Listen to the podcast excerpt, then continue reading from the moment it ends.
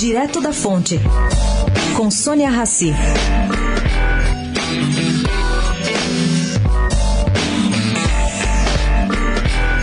Agentes do mercado financeiro estranharam a justificativa usada pela Previc para intervir no Postales. A alegação de que os fundos dos Correios não separou recursos para arcar com potenciais prejuízos é tido como fraca para embasar o afastamento da diretoria.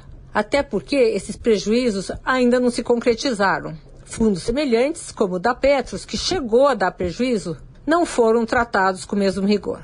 Por outro lado, o mercado também pergunta: no processo que julgará as queixas da empresa ATS Brasil contra a Bolsa, o CAD vai levar em conta as acusações que pairam contra Arthur Machado, o investidor que comanda essa empresa?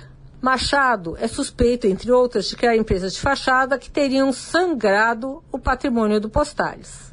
Sônia Raci, direto da fonte, para a Rádio Eldorado.